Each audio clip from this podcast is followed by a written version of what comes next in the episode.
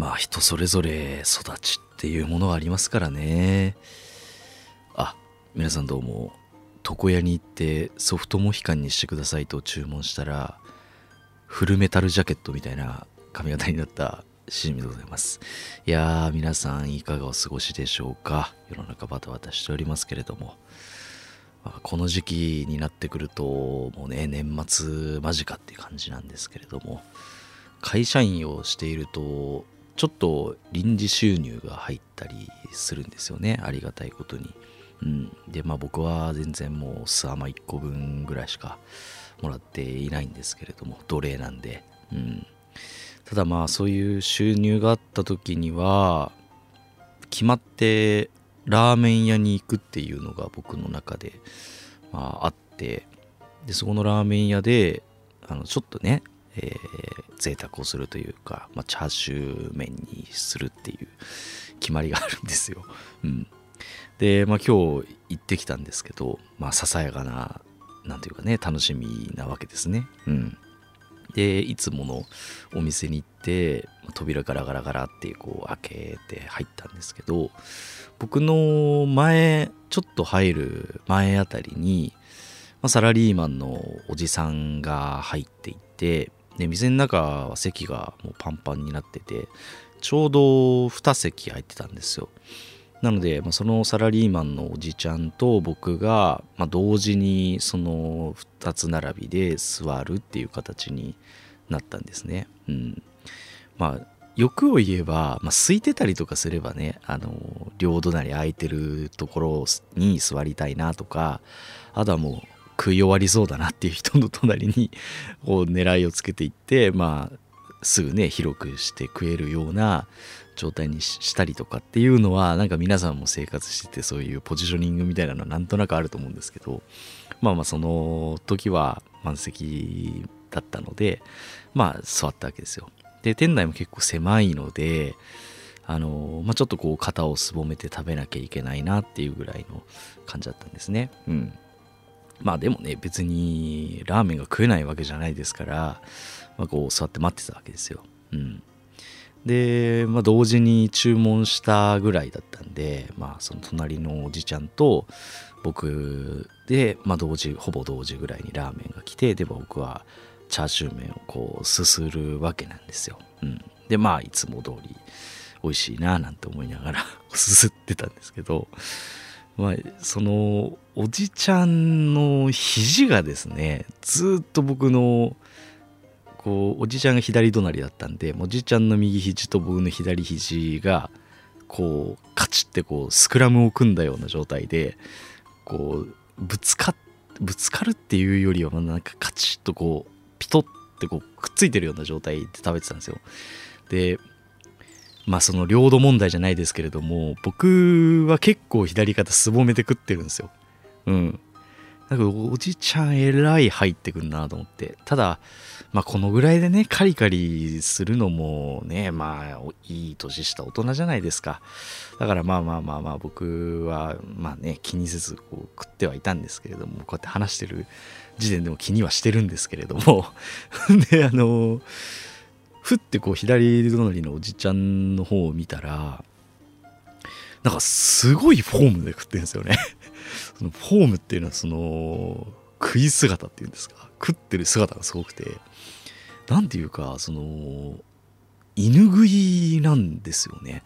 その器のその縁にもうほぼ口がつくぐらいの状態でずっとすすってて。でその状態を下げてるから必然的にこう肘が横に伸びる伸びるっていうかこう横に行くわけですよ。イメージ、まあ、メジャーリーグのキンブレル投手っていうねピッチャーがいるんですけどキンブレル投手がこうサインを見てる時にこう肘を上げてみるんですよね、うん、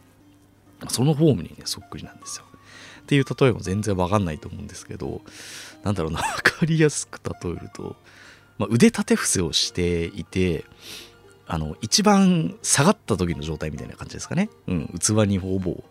こう顔がついてるような状態なのでそう。でこう肘をこううにょってなってる感じなんですよ。そりゃ俺の方に肘来るわなと思って。うん。でもそのおじちゃんも普通のおじちゃんなんですよ。うん、なんかいい感じのなんかブランドのコートみたいなのを着てましたし、まあ、会社で、まあね、そこそこ偉い方なんじゃないかなとかっていうぐらいの感じなんですよ。うんまあ、ご結婚とかもされてそうですしね家庭もありそうな感じのおじちゃんだったんですよ。うん、でなんか腕とか怪我してんのかなっていうぐらいのレベルの姿なんですよ。なんかすごい低いフォームなんですよ。腰を落とした。もう野球ならいいフォームなんですけどね。うん。で、まあずっと肘が僕の方に入ってきてんなと思って。うん。で、あなんかちょっと窮屈だけど、まあまあラーメンうまいしいいやと思って。で、プーってやったら、もうすぐ食い終わってたんですよね。僕の3分の1ぐらいのペースで、あの、ラーメン食い終わって。そんで、さっそうと店を後にしてましたけれども、思わずちょっと二度見しちゃいましたね。どんな人なんだろうみたいなじで。うん。なんでまあ、うん、早く食うためにもああいうフォームに進化したのか、まあ、いろんな、なんかもうちょっと笑っちゃいそうになりましたね。うん、なんかこう、おいっていうよりは、うん。まあその、人の食べる姿というか、まあ、そういうテーブルマナーってことでもないですけどああいうのって結構ねあの他人から見るとこう気になることってありますよね。うん。まあよく言うのは箸の持ち方だったりとかあとはま咀嚼音がねくちゃくちゃしながら食っちゃうとかね、うん、僕はあんまりそういうのにうるさいタイプではないとは思うんですけどただまあくちゃらですよねくちゃっとこう言わして食ってる人いるとああこの人くちゃらだってこう思ったりはしますよね。うん、なんかちょっと前にあの王理恵さん？あの王さんの娘さんか誰かがなんか結婚してお医者さんかなんかと結婚してましたよね。でそのすぐ離婚しちゃったかなんか婚約破棄したかなんかの理由があのそばを食ってた時にすごい音を立てて食ってたから婚約破棄したみたいなので結構話題になってた時期ありましたけどまそばまあそばはね音がどうしても出るよなとか思ったりしますけどね。すすりますからね。うん。でもなんかこうくちゃらとかねくちゃくちゃして食ってたとかっていうならなんとなく僕はもう耐えらんないだろうなっていう気持ちとかは分かるかもなとは思いますよね。うん、だってね一緒に暮らすってなるともうほぼね毎日顔を合わせてご飯を食べるってことになると思うんでくちゃらはちょっと耐えられないなっていう感じがしますね。うん、なんか、うん、部活の時の先輩の方の中で一人くちゃらの方がいたんですけど結構もう1回飯食うほんの20分ぐらいですよ。でも結構耐えらんないなって思った記憶がありますね。でも言えないじゃないですか。まあこんな年ですし先輩だし だからそのラーメン屋のおじちゃんももうこの年でこういう言い方はちょっとどうなんですかみたいなことは多分周りの人も多分言えないと思うんですよ多分家でも諦められちゃってんじゃないかなと思うんですよね。だから意外とその子供のうちにそういうその所作じゃないですけどお箸の持ち方とかそういうのを口酸っぱく言うのっていうのは結構大事なことなのかもしれないなっていうのは思いましたね。ラーメン屋に行ってね何を考えてんだって話なんですけどね。うん、僕はあのー、ちなみになんですけど小さい頃幼稚園に通ってた時にそこになんか茶道の教室みたいな茶道クラブみたいなのがあってそこにみんなでこう授業の一環として別にいいとこのあれじゃないですよ幼稚園でもないんですけどあのなんかプレハブ小屋みたいななんか工作好きの園長さんがいたんでそこでなんかあの茶道のあの授業みたいなのがあって僕は結構それが好きだったんですけどまあ、お箸の持ち方だったりとか、まあ、その何て言うんですかおお先にどうぞっつってあの和菓子みたいなのをこうなんかねこう譲ってとかうん、でお茶を飲んだりとか今は全然覚えてないんですけどそういうなんかこう原体験というかああいうのは今でもなんかこう役に立ってるような気はしているんですがただね僕も実はその食べてる姿みたいなものを言われたことが実はあってあの前職の職場の人とまあ居酒屋に行ったんですよ。うん、でまあみんな、えー、飲んだり食ったりしているわけなんですけどその中にいた、まあ、僕の先輩上司、まあ、結構年離れた女性の方なんですけどその方は結構その育ちがいい方というかあの結構ななんかねあのお家の方なんですよ。で僕が居酒屋でこう普通にご飯食べながら話すんですけどその時にふと「しじみくん話す時は箸を置こう」っていう置こう置いてって言われたんですよ。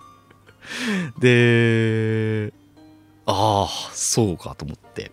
でまあまあその時はまあ普通にねあのすいませんっつって従って箸を置いて喋ってたん喋るようにはしたんですけど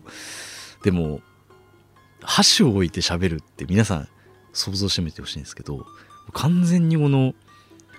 なんかこう豪邸に住んでるお嬢様がよく映画とかドラマでこう箸を食事中にこう箸をこう置いて「お母様実は」っていう感じなんですよ。でも皆さん多分ね無理だと思いますよ。箸を置いて喋るって。まあでも家でも育ちもう育ったか育ってきた環境が違うかって感じなのかな。でも僕はどうなんだろうな。別に食いながら喋ってるわけじゃないんですよ。そのくちゃくちゃね噛みながら喋ってるとかじゃないんですよ。箸を普通に持ちながら喋ってるんですよ。で箸のこう先が上がってるとかでもないんですよ。普通にこうお箸を持ちながら喋ってたんですよ。だからああ俺もなんか傍から見るとなんかあれなのかなっていうのはちょっと思ったことはありましたけど。でもまあ後々言ったらまああの人やっぱちょっとそういうのうるさい方だからっていうふうには周りの方も言ってたんでそんなに気にはしてないんですけどね。まあでもやっぱりね環境育ってきた環境が違うとね気になる方もいるんだなっていうのは思いましたね、まあ、僕も言い訳じゃないですけども体育会系とかでも長らくやってたんでもうじゃあいただきますって言った瞬間にもう競馬のスタートダッシュみたいにもねガランってこうゲージが開いたらもう食うか食われるかみたいな環境にずっといたので 多分もう飯を食えるってなったら前のめりになってるんですよ。自然と。あの意識せずにね。うん。いやそういうのがちょっとみつぼらしいって思う方ももしかしたらいるのかなっていう、う、ちょっと気をつけるようにはしましたね。さすがに箸を置いてお母様実はっていう風には多分なってないと思うんですけど、まあ、ちょっとねこうがっついて食わないようにっていうのは意識するようにはなりましたね。うんあとあのよくアイドルとかがテレビ番組とかでグルメレポートとかああいうのでこう食事シーンみたいなのがあったりしますけどスプーンの握り方とか、まあ、お箸は顕著に出ますよねすごい持ち方してる子この子っていうのとかあったりしますよね。うん。だからそういうのでね結構げんなりってほどではないですけどああなんかねえっていう風にはなりますからね。だからまあそういうの気をつけなきゃいけないなっていうのは思いました、まあ、皆さん是非ねそういうエピソードとかあったら教えていただければと思いますね。うん、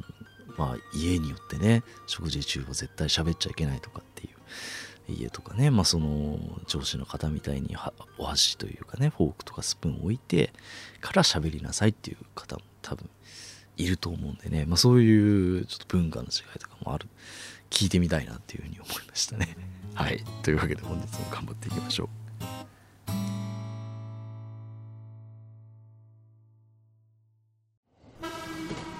つゆ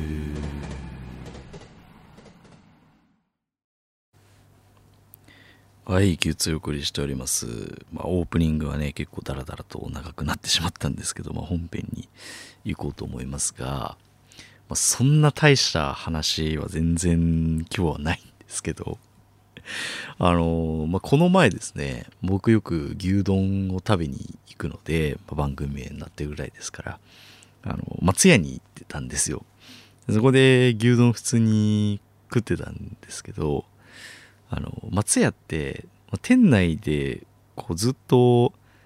まあ優先じゃないですけどなんかこう告知みたいなものとかこうキャンペーンみたいなもののこう放送みたいなのがずっと流れてるんですね。うん、でなんとなくそれをが耳に入ってくるので聞いてたんですけど急に「マツケンサンバ2」が流れてきててあすげえ懐かしいなと思って。マツケンサンバってもう2004年とかなんですよ確か。僕が小学校6年生ぐらいの時にめちゃくちゃブームになったのをすごい覚えてるんですけどわ懐かしいなと思ってこう聞いてた。なんでマツケンサンバなんだろうと思って聞いてたらあの松屋の弁当を略して松弁サンバだっつって キャンペーンしてて。強引すぎるだろそれと思ってあの ちょっと笑いそうになっちゃったんですけど。でなんかやたらマツケンサンバ聞くなってすごい思っててその松屋以外でもなんかポスターがなんか見ててで今年その有馬記念っていうのがもうすぐあるんですよ。競馬のね、えー、まあ年末その年の瀬をこう締めくくるようなレースがあるんですけどそこでもなんかマツケン有馬みたいななんかそういう強引な感じでキャンペーンコラボみたいなのやってたらしくて。でなんかなんで今年2021年になってそんな言うんだろうなと思ってたらなんかオリンピックの時とかもなんか開会式か閉会式でマツケンサンバ2やれみたいなので話題になってたとかあと今年の紅白になんか十何年ぶりその前回のマツケンサンバがブームになった時以来久しぶりに松平健が出場するってことであこういう理由だったんだなと思ってうんなんか密かにね一周回って、まあ、一周以上回ってますけど十何年ぶりにマツケンサンバの年なんだな今年はと思ってね。あのー、納得はいったんですけれどもね。うん。でふと気になったんですけどあのポスターとか見ても松平健って全然その当時2004年ぐらいからあんま変わってねえなと思って。まあお化粧あんなね白塗りでやってるからっていうのはもちろんあると思うんですけど逆にその2004年の時に松平健何歳なんだと思ってちょっと気になっちゃって調べてみたんですよ、うん、めちゃくちゃくだらないこと調べてんなと思ったんですけど。で実はその2004年の時に松平健って51歳なんですよね。思ったより若いなと思って。うんだって自分の親父が今62ぐらいですからもう全然若いんですよその時よりも。なんであ意外と松平健若いんだなと思って今68とかだったかな。だから親父と5個6個ぐらいしか違わねえんだと思って、うん、なんかねやっぱ時代劇とかやってるとちょっと年いったような風にね見えたりすると思うんですけどそれはちょっとびっくりしましたね。うん、あ当時懐かしいなと思うんですけどもうね全国の小学生中学生あたりはみんなマツケンサンバを踊ってましたからね。うん、あのあ振付師のねあの名前忘れちゃいましたけどね。あの人がよく出てたりとか。あとはカツケンサンバね。あの慎吾ちゃん。香取慎吾があのスマスマとかで パロディやってたりとかめちゃくちゃ懐かしいなって思いましたけれどもね、うん、久しぶりにマツケンサンバ2聞いてみたいなと思って YouTube とか見てみたらマツケンあの YouTube やってるんですよね実はうん、マツケンチューブっていうのをやってるみたいなんですよ。でそこに PV も完全にあったんで、わあ、これ、見てみたんですけど、PV も。いや、なんかあのー、エフェクトというか、その文字みたいなものとかも、やっぱなんかあの、2000年初期だなって感じがして、すごい懐かしかったですね。うん。いや面白いですよね。あれが十何年ぶりに出てくるっていうね。あとなんかネットとかでよく話題になってるのはあの「たったっけボンゴ」っていうじゃないですか。あのボンゴって全然あの出てこないんですよね。あの曲中とかにもそうですしあとボンゴが確かそのサンバっていうのはブラジルのものじゃないですか。ボンゴが確かキューバなんですよね楽器として。でカルナバルっていうのは確かスペイン語なんですよ。カーニバルの。あのなんかねあれスペイン語版みたいなバージョンらしいんですよね。だからもう歌詞としては結構めちゃくちゃらしいんですよね。それがまたちょっと日本っぽいというかもう何でもかんでも入れちゃうみたいなね八百万の国でございますからね。うんっていうねあのありましたね、うん、あとなんかマツケンチューブつながりじゃないですけど僕たち世代で言うとあのグッチ雄三がね「ハッチポッチステーション」っていうね NHK の番組を昔やっててで、まあ、いろんな海外の曲とかを、まあ、日本語の替え歌にして歌ったりとかしてたんですよ。なんでその関連動画かなとかにそのグッチ雄三とかがやっぱ出てくるんですよ。でグッチ雄三はちなみにあのグッチ雄三のバイアスかかってますっていうチャンネルやってるみたいなんですけどそこであのクイーンのクイーンの何でしたっけ？ボヘミアン・ラプソディじゃなくてあれ？ボヘミアン・ラプソディだっけ？あの犬のおまわりさんの替え歌をクイーンの曲で歌ったりとか「借りれよ」っていうね今でも耳にこびりついてるんですけどすごいですよね。幼稚園ぐらいに聴いてた曲を今でも覚えてるっていうね。うんだから僕たちは本当にグッチ雄三とマツケンとあとは天才テレビくんとかでね山崎邦生とかなんかいろいろやってたりとかね。だからそういうので結構こう海外の曲とかそういうのはいろんな曲を知ったっていう背景があったりしますね。うん、まあなんかこう久しぶりにちょっとゆとり世代っぽい話になりましたけれどもね、まあ、今の30代前後ぐらいの方は結構共感してくれるんじゃないかなっていうふうに思います。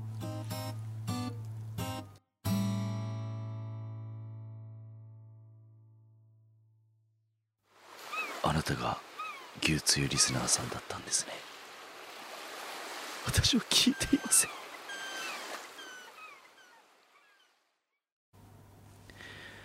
はいお送りしております。まあいろんなポッドキャストでこの話題が出てるんじゃないかなって思うんですけど ZOZO タウンの前澤さんが宇宙に行きましたね。いやあのニュース見て、まあ、僕結構宇宙が好きってほどでもないんですけどもちっちゃい頃将来の夢が、まあ、宇宙飛行士だったっていう実はね そういった過去があったりとかして、まあ、いろんなねものをこう調べてた時期があったりとかしたんですけどすごいですよね。うん。1回確か100億円ぐらいでしたっけ？でなんかマネージャーみたいな人かなんかを連れて行ってみたいな感じで言ってましたけれどもね。ああいうまあなんかいろいろ記事とかも見てみたんですけどその今回前澤さんロシアの、えー、ソユーズでしたっけ、えー、まあ、そういう系のなんかロケットで行ったらしいんですけどそのなんかあの宇宙産業みたいなその商売としてこう送り込むっていうのをまあその今結構ね盛んに行われてるらしくてで、アメリカとかも、そのスペース X とか、そのイーロン・マスクとかがやってる会社だと思うんですけど、スペースドラゴンって名前だったかな、まあそういう民間でこう宇宙に行かせよみたいなものとかをやっていて、まあそのね、えー、昔、アポロとかが月に行ったりとかっていう時からまあ随分時間が経ってますけどまたそういった民間で宇宙に生かすっていうような流れみたいなものもなんか出てきてるみたいですね。天下ロケットが宇宙に行ったりとかいろいろありますけれども。うん。でまあ前澤さんが行くってことになったんで、まあ、久しぶりにいろいろ調べ物とかその前澤さんの動画とかもいろいろ見たりしてるんですけどやっぱなんか宇宙飛行士の人が行くよりもまあね民間人初とは言ってましたけどね日本人で。まあそのよりなんか近い感じはしますよね。もう全然稼ぎが違うんですけど、うん、なんかこうね宇宙ではしゃいでる姿とか、まあ、YouTube とかも別に NASA とかも普通にやってると思うんですよそういうチャンネルを。でも今回ね前澤さんが行くからっていうことでなんかやっぱそれきっかけに見るようになったって方も結構いらっしゃるんじゃないかなっていう、うん、それだけでも結構ね意味のあることなんじゃないかなとは思いましたけどね。うん。で、まあ、別に僕は前澤さんに対して好きとか嫌いとかっていう感じは特にないんですけどすごいなって思うのはなんかこうザ金持ちって感じですよねこう自己顕示欲の塊っていうか、まあ、なんかスーパーカーね、えー、乗りましたとか、まあ、宇宙行きますとか、ね、お金配りますとかいろいろやってますけどでもその自己顕示欲で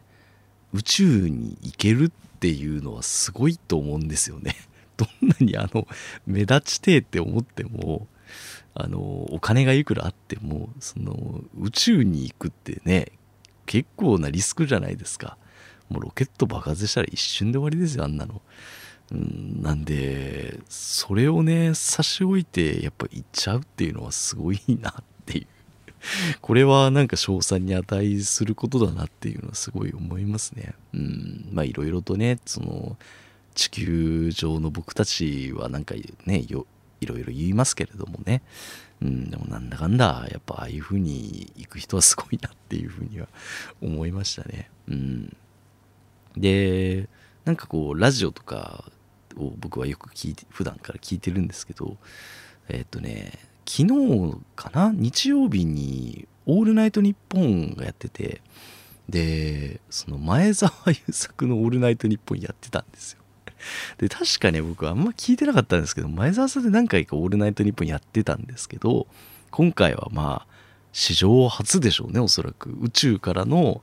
オールナイトニッポンだっていうことで、あの、深夜の1時半から3時ぐらいまでの枠でやってたんですよ。うん。で、まあ、オールナイトニッポン、いつもみたいにビタースイートサンバ流れて、あ、始まるんだと思ったら、あの、アナウンサーの方と、亀田誠司さんあの東京事変のベースやってる、まあ、いわゆる亀田師匠ですよ。が「あのこんばんは」みたいな感じでねいつも優しい声色でこう 喋っててああなんかあコメンテーターじゃないですけど、まあ、番組プレゼンターとしてあ亀田師匠いるんだなと思ってこう聞いてたんですよ。そしたら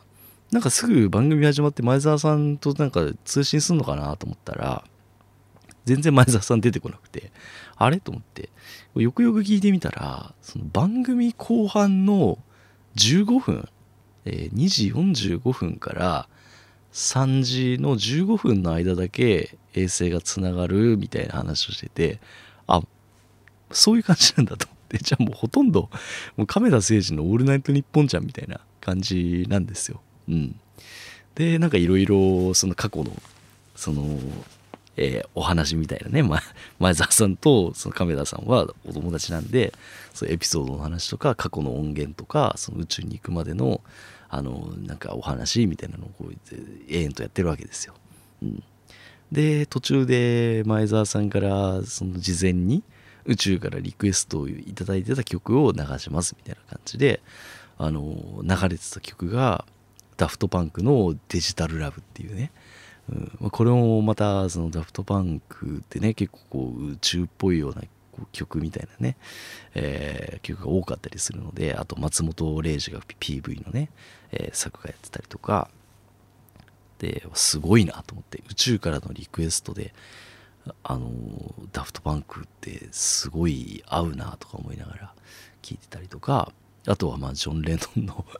イマジンとかあとはミスチルの高ためとかね。全部なんかノーボーダーな感じなんですよね。でその結局後半じゃあ2時45分まで僕もなんかここまで来たら寝れねえなと思って、まあ、目覚めちゃってたんで最後まで付き合おうかなと思ってこう聞いてたんですよ。そしたら時間になったんですけどあの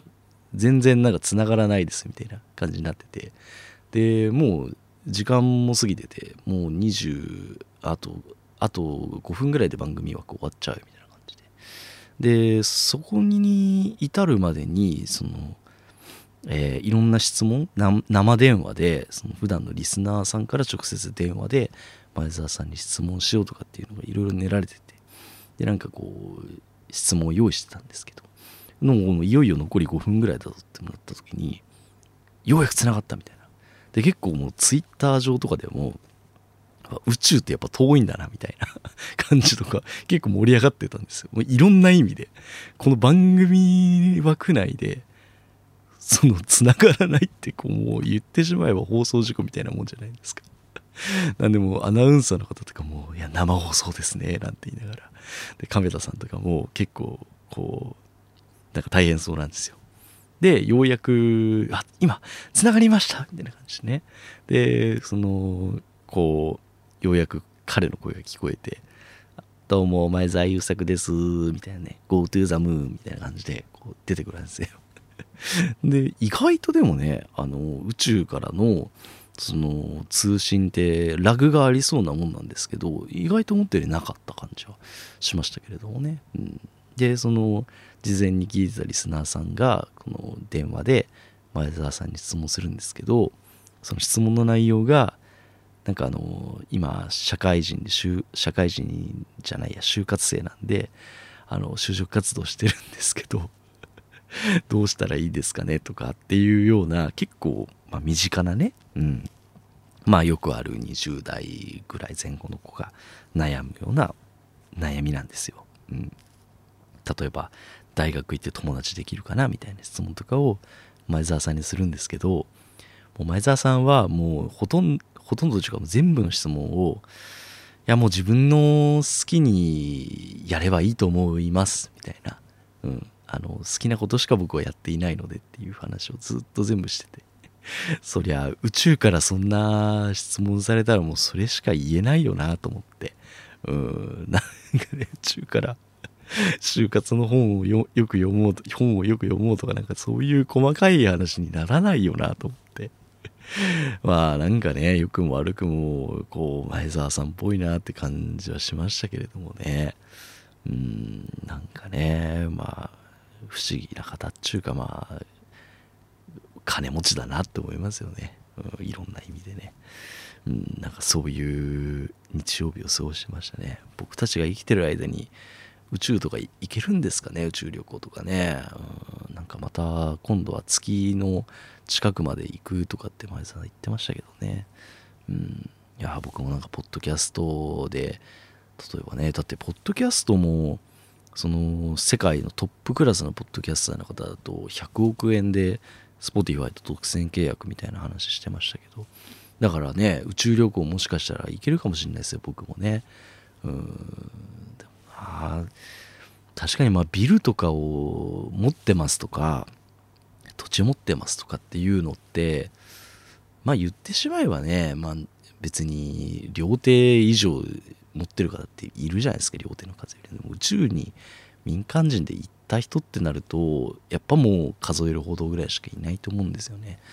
だからそういう金の使い方も全然ありだなっていうのは思いますよね。ただまあ俺怖いな。でも結局地球がいいんじゃないかなと思いましたけどね。うん。まあ、最後にねこの前澤さんにこう質問をアナウンサーがしてたんですけど、まあ、今宇宙に行ってみて次何してみたいですか？次の夢は何ですか？みたいなことを聞いてたんですよ。そしたら彼はあの今回あのすごい高いところに行ったので今度はあの一番低いところ地球上で一番深い海の底とかに行ってみたいですねみたいな話をしてて。ああ高い次はやっぱ低いところに行きたくなるんだなと思ってね。へえと思いながらその日はね眠りにつきましたけれどもね。うんまあねこうやって地上で奴隷のように働いている者もいればまあ宇宙からね、えー、地球を見下ろしている方もいるということでまあね、えー、格差でございますね。はい。ということでそんな話でした。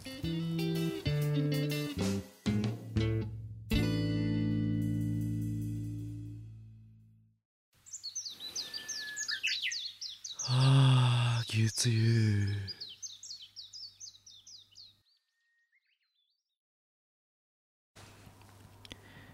はい、エンディングです。今回もいろいろお話しさせていただきました。あの、前澤さんが宇宙に行った時のオールナイトニッポンの話をしてたんですけど、まあ、番組後半ね、時間がないっていうようなトラブルがあったんですけど、僕、オールナイトニッポン初めて10年近く多分聞いてると思うんですけど、初めて番組が延長されてましたね。うん。だいたい6分つったからまあ、うん、10分ぐらい延長してたのかな時間的に多分おそらくですけど、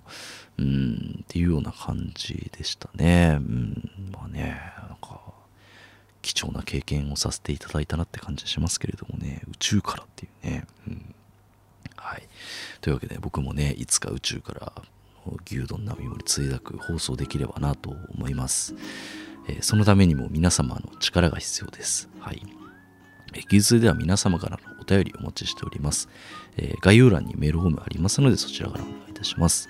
あとは、え、番組の感想ですね。Twitter でハッシュタグ、す、べ、てひらがなで牛つゆとつけてツイートしていただけると今後の励みになります。また最近 DM とかでもいろいろとコメントメッセージあの頑張ってくださいみたいな、えメッセージいただきましてあの非常に励みになっております。はい。まあ、そういったアクションのあるご支援いただけると、えー、モチベーションになりますのでよろしくお願いいたします。あとは番組の登録ですね。できれば、えー、Apple、Spotify、Amazon Music 最近いろいろありますけれども、まあ、全て登録していただいて、えー、あわよくば親戚全員というような感じでしていただければと思います。えー、友達にもね、進めていただいて、まあ、そういった昔の保険会社みたいなことをやっていただければと 思います。まあ別に冗談ですけれどもね、まあ好きに聞いてくださいって感じですかね。はい。あとは、えー、Apple のレビューの方の書き込みを絶賛お待ちしております。えー、最近60件レビューになりまして、もういよいよね、こう数が増えてきて、まあ、嬉しいんですけれどもね、あの、レビューの件数って結構僕の中であの大事にしているというかやはりこう熱量を持って聞いてくださる方がいるなっていうふうにこう実感できるとやはりこう番組継続につながっていくような気がするので、えー、よろしくお願いいたします。はいというわけで、えー、次回予告ですね次回牛つゆしじみ宇宙から生放送ここまでのお相手はしじみでした。